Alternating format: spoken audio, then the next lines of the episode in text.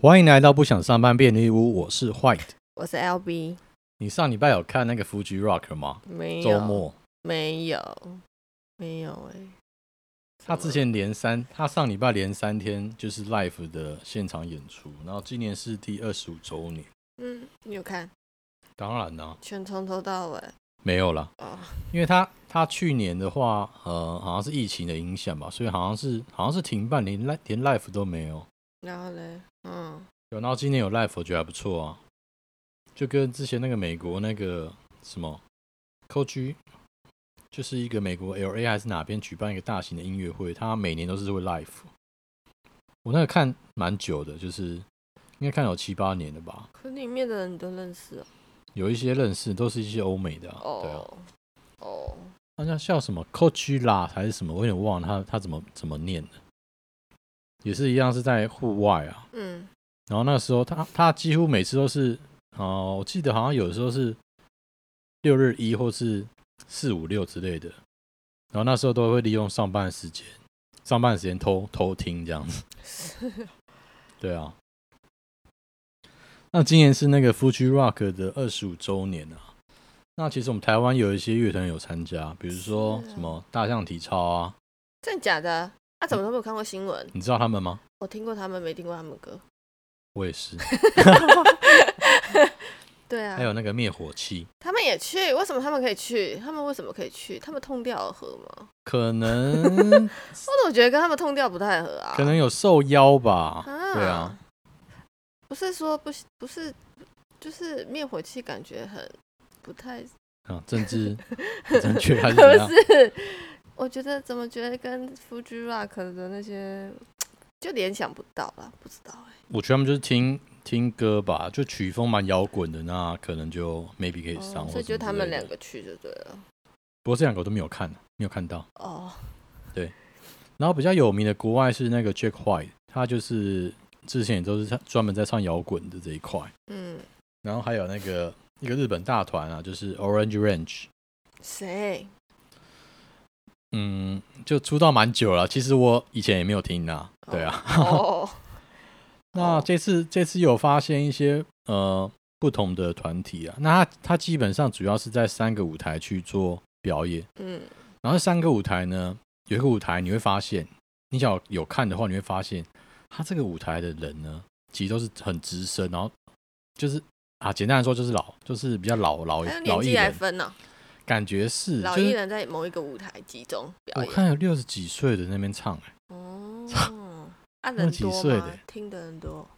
他的台下多吗？他台下就是这样子啊，就还 OK 啦，就是嗯感觉是用舞台去分他们的年龄。哦，年资，对啊，那我听那个老团还不错，叫做 The No Members，嗯，他就是感觉就是嘖有点年纪，然后留着那种是日本人吗？呃，对啊日本人啊，就是卷卷的头发，很就很嗯像以前那种木村拓哉那种卷卷波浪头，哦，嗯然然后穿了花衬衫，然后很紧的裤子，在那 边弹吉他，看起来是有点沧桑，有点可怜呐、但是他音乐我觉得还蛮好听的，嗯就是哎、就觉得哇，好久没有听到这种摇滚的曲风哦。嗯，因为近几年来好像好像摇滚好像没有这么的流行，比较可能流行比较那种嘻哈或者什什么之类的，哦的，所以摇滚纯摇滚这一块其实近几年好像真的是比较少，嗯，我就觉得哇，好热血！他可能从二十年就开始参加了吧，参加到现在。嗯，然后呢？还有谁那还有一个就是呃比较年轻的舞台，有看到一个叫做 Night Temple，它是一个结合昭和风跟电子舞曲的一个一个团体，一个，个人，个人，他是一个个人啊，嗯对啊。那他就是擅长就是用比较昭和呃日本的昭和音乐，然后再结合一些电音的元素进去吧。那他是一个，他 DJ 是一个韩国人。嗯嗯那听音乐听他的歌就好，不要看他的人，因为他的人看起来有点讨厌。嗯啊，对，他在他当下在表演 live 的时候，就是会好像会讲一些日文吧，嗯，然后我不知道为什么就觉得看起来就不舒服，对，不舒服啦，也有可能是他长相问题，也有可能是他表现的态度，就令我觉得有点 那可不能太就是舒他服的态度。呃，就其实长得有点像黄渤啦， 王八，哦那不是蛮搞笑的吗？但是他不搞笑啊，哦就好，好哦，他就是会感觉像 host host 的在控场这样子，因为他嗯还有搭配一个日本的那种，呃，就是帮他配就是人声的部分，然后感觉一直在那边嗯指挥他，啊就感觉是一个蛮讨厌的家伙是。哦，所以你不要看他画面，你单听他音乐，我觉得还蛮好听的，嗯，就还蛮复古的，对啊。那还有一个就是这呃，就是比较疯癫的代表，就是中村佳惠，你有听过吗？是睡还是会？睡，说错，中村佳穗，哎呀，他谁？他还是我在一次就是 Spotify 上面那种 J-Pop 啊推荐，嗯，然后就偶然听到这个歌手，然后他男就的还女是的啊女的嗯，她就是她的，我觉得喉音啊，就是她的丹田感觉很有力，就是你不用搭配那种背景音乐，你单纯听她演唱，你就会觉得还蛮痛快的，哪一派的啊？就有点那种呻吟派的，身影，就是迷很幻有，也不算呢、不就是丝毫有点有一点民谣的感觉。哦啊， 完全跟我想的不一样。然后他好怎么像会放在电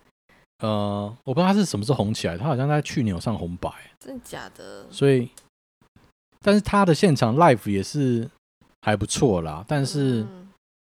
嗯，也是长相有点不太不太 OK。哦，不过音乐我算是还蛮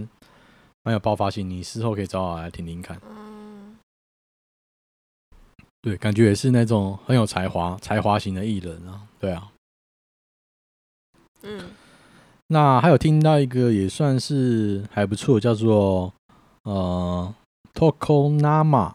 Tokonama 这个团、日本团体。嗯，那他们蛮有趣的，就是他们四个人其实都是在比较业余在经营这个团，他们其实都是一边上班，然后然后周末才一开才一边玩乐团这样子。嗯，那他们就是工作也蛮有趣，他们工作就是有呃有的是设计师啊，就是 UI 设计师，那有的是厨师，哼那还有有的是业务吧，对哦，然后就是一个这是一个吉他手，这这是他们的斜杠，算是啊，就是他们出道，道十年，然后出了三张专辑。哦那不就跟那个是 Green 吗？还是什么那个牙医？你知道 Green 有 Green 一个团体啊，叫 Green 嘛，日是本吗？还是什么对？啊，日本啊，然后他们好像都是就是牙医啊，就是一开始好像都有自己的正职，嗯然就后类类似吧，那就是一个他们的组成就是一个吉他手，然后一个 bass 手，嗯然后鼓手跟 keyboard 手，嗯哼，然后他音乐都是比较偏 jazz，然后哦也有摇滚啦，摇滚就是就吉他 solo 啊，或是 bass solo 啊，嗯，然后他们是几乎是他们也没有人声哦，都是用乐器。哈，就我觉听得音乐，这样不会想睡觉。，啊对，然后那时候以为说会不会很闷啊呐、都是纯音乐，可是不会，就觉得其实蛮有活力的，哦因为他是哦在搭配他的那个 keyboard 手的一些合合成音啊之类的，就觉得他那个组嗯成就觉得还蛮蛮有活力，就觉得就那我就觉得好想去学吉他哦， 啊，你电每次吉都这他样看人家什么都在那边想学，没有没有，就是打鼓也想学什么？打鼓我觉得还，好，我没有说打鼓怎么样，吉他好久之前电吉他，我就觉觉得这一块好像真的是，好像可以玩玩看，就觉得他们很陶醉在那边 play 他们的那种乐器，就觉得哇好棒、哦。嗯，然后就看他们 solo 就觉得还蛮过瘾的啦，就会觉可以得去学啊，就觉得哎、诶会弹吉他真的是好像还蛮不错，就是可以很去学，啊可以很 enjoy 这样子。对，然后今年余韵的话没有参加，哦他们大牌了是吗？那前几年我记得有，好像是二零二零年，好像有有去参加，对啊。反正刚刚介绍那个头钩 Nama 可以听听看，嗯就是我觉得还不错。好啊就以以上是我今年所看到一些觉得还不错的团体啦，然后分享给大家。嗯，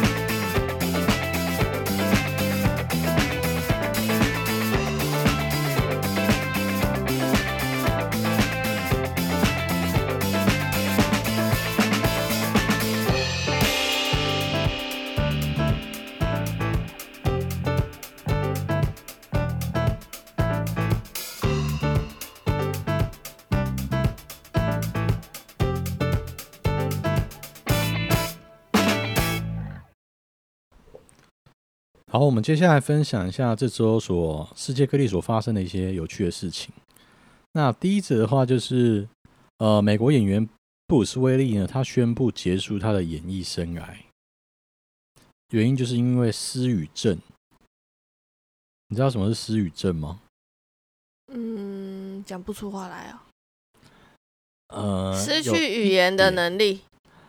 呃，其实它它其实就是来说呢，它就是一种认知功能障碍，它会影响患者的说话、啊、书写啊，以及阅读，以及他正确理解语言的能力。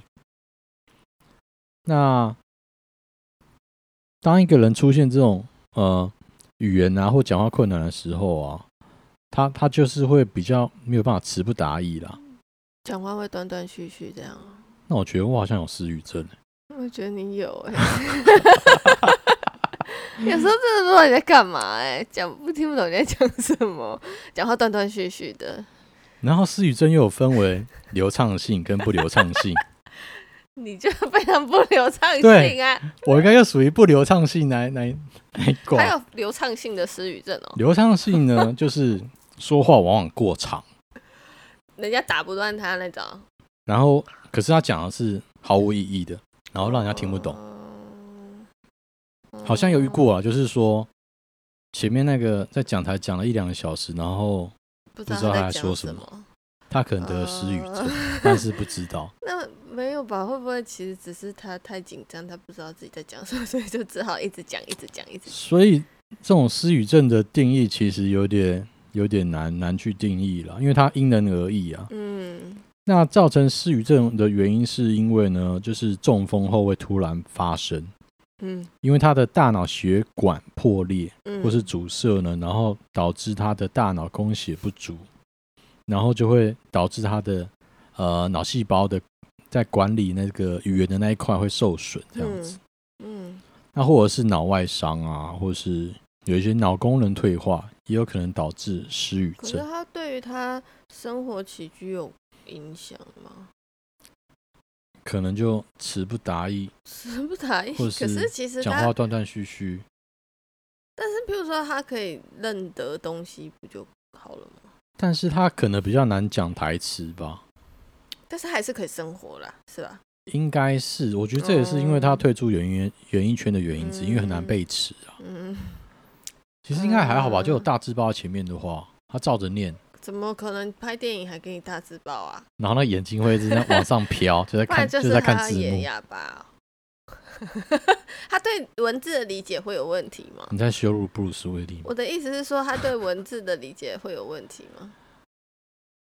也是会，啊，是哦，就理解能力会变得有有点问题。哦，可是本来就应该知道的文文字也会不知道对啊，啊，失语症，就是这样。刚刚上面讲的是这样子啊，对啊。哦，那怎么治疗呢？就是先要找到你失语症的原因啊。可是我觉得这个也很难去找，就是那种病因是什么。嗯，那通常通常确诊这种失语症的话呢，它治疗就是语言治疗，就是会有个语言师吧，然后跟你单独的一起一起来，就是进行一个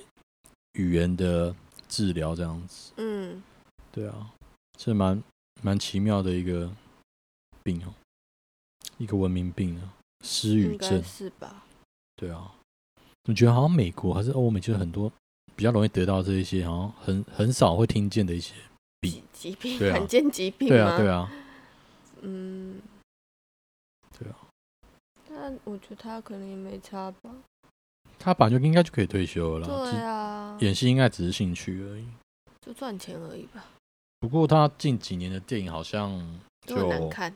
都不知道干嘛，是对啊，吧？好像比较没有办法像那个 Tom Cruise 一样，就是再他创不高行了峰。 吧？他他啊，他不是个老头了吗嗯？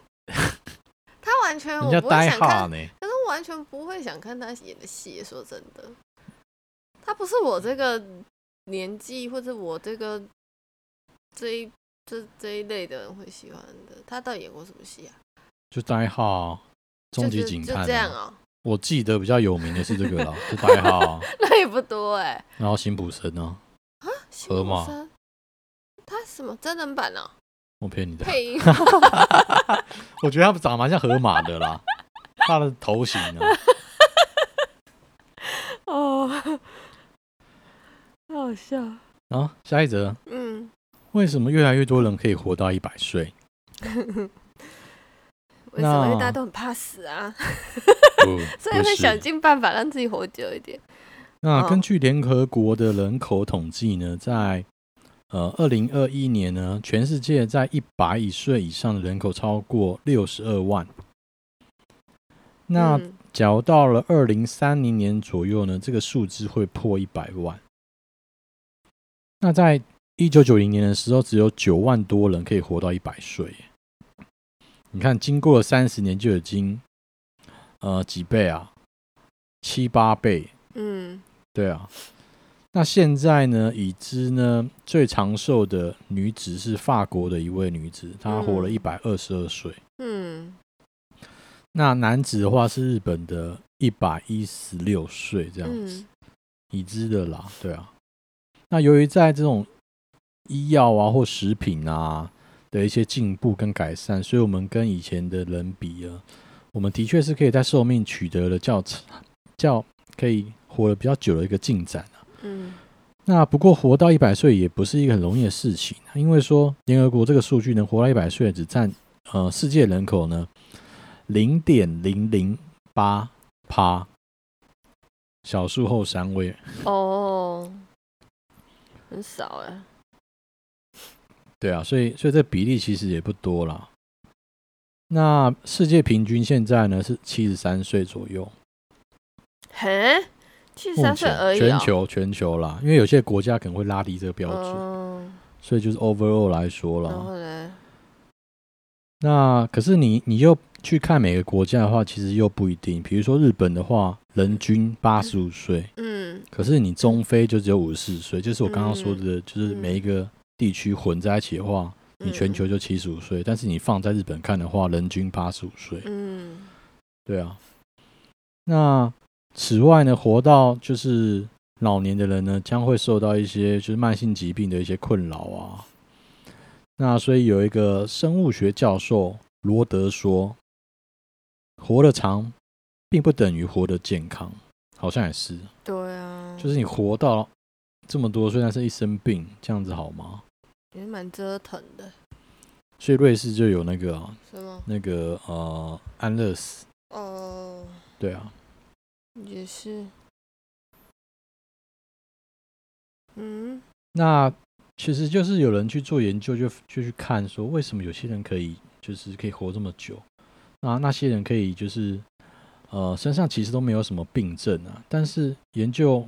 指出他们其实还不知道为什么会这样。然后呢，就是让一让一些专家更不解释，有些人活到一百岁以上，可是他们他们的私底下的那种良好的就是健康习惯其实都是不太好，嗯，就连抽烟喝酒照样来这样子。对啊，我也觉得这不就是命吗？那所以，所以有人就说啊，就是你不用去问说活的人，就是比较长寿怎么活人，的你怎么活的？因为他们其实生活习惯其实是不太准的了。对啊对啊，那科学家就是怀疑说，基因啊，嗯在这个长寿中呢，有扮演一个重大的角色，哦，其实就基因影响吧。对啊吧、像有些人就是从二三十岁就一直抽烟喝酒，然后到六七十岁，刚还是很健康。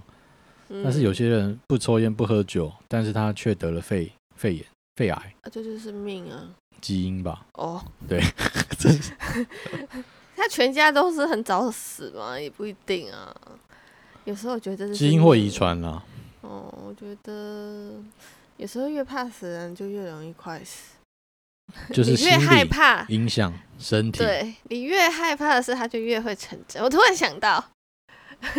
我朋友他不是那个吗？被 fire 吗？然后呢，他就说呢，因为他在心里很害怕被 fire，他说在被 fire 你之指的前 fire 是指提早退休的 fire，还是指是啊，被被 fire- 之前被之前被？OK 之 OK，继续前。啊，他就说他在那之发生这件事之前，他其实心里一直很害怕，他不想要失去这份工作。其他实一预直，感吧，我不知道，他就说他就是心里会一直很害怕，然后就是会很担心，他就是很希望这份工作可以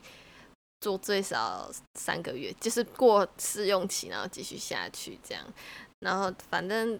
对，然后就突然就某一天早上就被通知说就做到上周五，然后就叫他去把东西收一收这样子，但其实也不是他的问题，最后发现不是他的问题，他是什么问题？就是他里面新来的一个主管一个经理，然后要带一个人进来，所以踢掉了一个他是最嫩的，因为他只去一个半月不到的样子，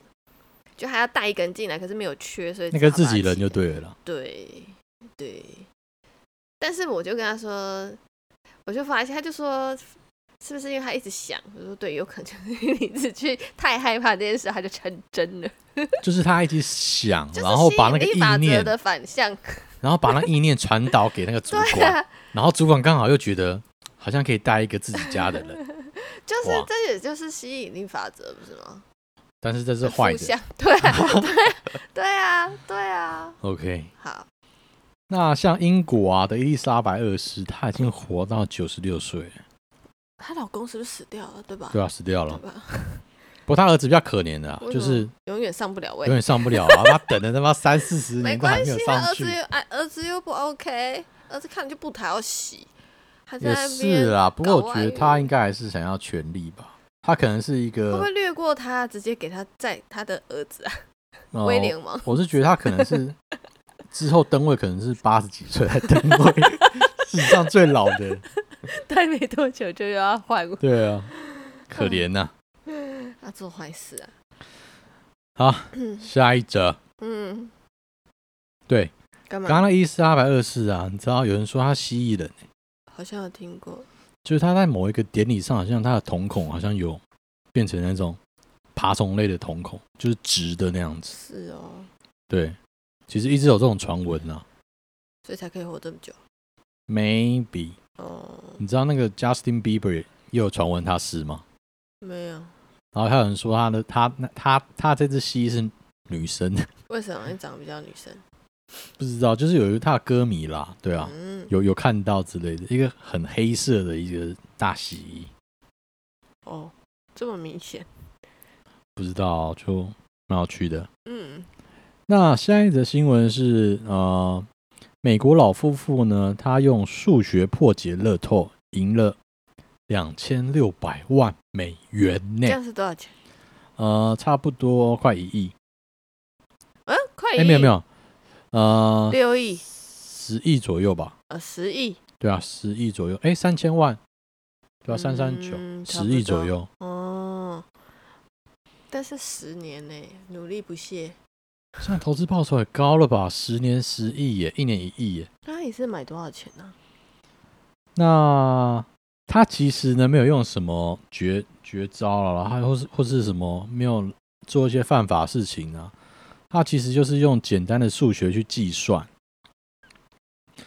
那因为之前美国呢，他们的他们的这种乐透的方式是指呢，呃，就是它的秘诀其实就是简单的算术了，然后它其实呢，呃，是用那种方式，就是说，可能你玩家其实要赢乐透嘛，那你要中六个号码，那假如没有人中的话，你嗯的彩金会分配第五个号中五个号码的人，或中四个号码的人，嗯或中三个号码的人，嗯所以他就透过这种方式大量去买，然后去提高他的胜率。嗯然后这个案子呢，其实后来也有被拍拍成影片，然后并且在上个月上映。啊，是哦，啊，怎么那么呃多，电影的广名告称叫做《杰瑞和马基的什么生活阔绰》， 谁演的、啊？怎么觉得这个这个名称有点怪翻得怪好的？烂啊！对啊，他翻的超烂的。啊，没有看到这个新闻。不过他他的英文是 Jerry and March Go Go Rach，也 是，哦反正他导演是那个啦，穿着 Prada 的恶魔，嗯就是、呃 David Frank。David Frank 去去导的，就是呃穿着 Prada 恶魔的导演去导的。嗯那他们其实两个人一辈子都是住在那个那个什么密西西比的一个小镇。嗯那小镇其实呢没有什么重要的大事。嗯那他们在小镇其实就经营一家小小的便利商店啊。嗯那在两千零三年的时候呢，他将他底下的儿女抚养成人之后呢，那他就想要把这个店转手，嗯，然后想要退休。嗯那突然有一天呢，他的先生看到那个乐透广告，嗯然后他们就是简单地研研读了一下整个乐透的游戏规则，然后很快的三秒嗯在心里默算了一下，啊，然后就发现说这个中奖几率呢非常之大。真假的？那就是它的规则就是我刚刚说啊的总嘛，共就几个是数字，就六个数字，总共六个数字。你中六个就头奖，那你没有全中，你中五个的话，不是，我是说几个数字选出来啊？呃，这个要查一下啦，反正它就是哦应该是三四十个吧。啊，这样几率哪有高？可是他，你听我听我讲，他就是要中六个号码，假如没有没有没有人六个全中的话，彩金会分给中五个号码或中四个或中三个的人。对啊，就按照这个逻辑呢，就是你分享的彩金的中奖率会比一个人独奖、独中头奖的几率要高很多了。那他这个先生就推论说，他只要大量的去买彩券呢，中奖几率就会变得很高。那他计算出，只要花一千一百块的美元买彩票，那有可能会中一张，至少一张中四个号码的，哦，就他不用压号码，他就是去买狂买，他就就是以就不量、哦以量去那没个，有在管数字是几号。啊对对对对对，他那就是以他这也个要有机遇来钱看呢、欸对啊，应该还好吧，一百一十美金，差不多三百万多块了。每对啊次都要花这些钱呢、他举个例子而已。哦对，那美国每年都在花七百亿在买这种乐透彩票，其实平均下来两百三十块每个人啊。那所以他这个先生花在彩票的钱，其实要比这两百三十块每每个人人均还要高很多，因为他花一千一嘛，嗯那人均差不多两百多块。但是你你比他高是没错，但是你的中奖几率也更高。那他举个例子说，他越买越多，就有一次花三千六美金，然后嗯就赢了六千三美元，还有一次花了哦八千，却赢了一万六。直接就 double 呢、那他跟他老婆讲这件事情，那后来他们两个夫妻就是开始投资呢，投资就是成千上万的来呃投资千呃成千上万元来买彩票，然后最后还成立一个呃投资策略公司，哈，他为就什专么门来管理这些可能就是买买卖彩票的一些东西吧，兑奖啊或他什么到什么之处类去的，买彩票的概对念、啊。然后他开哎个公司，哦，对太厉害了吧？他就是开公司来买彩票， 而不是开公司来就是投资一些东西。嗯哼，那那后来他这个州的这个乐透其实已经办结束了。嗯，那有个朋友告诉他说，就是在另外一个州嗯也有类似的乐透，他也去跑去买，对。嗯然后他这个模式跟他那个模式其实差不多，嗯所以他也花了就是来来回回数千公里去买，专门去玩买彩票。哼，对，那那他平均就是花六十万啊，在这六年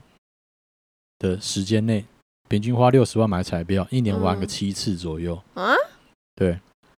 嗯，然后因为他做他都要跨越这个州嘛，所以都是一个很浩大的工程，所以每次嗯都必须在饭店啊、酒店待个十天左右，嗯然，后每天要花十个小时去整理他的彩票，因为他狂买太多，对，他还要兑奖，嗯，对。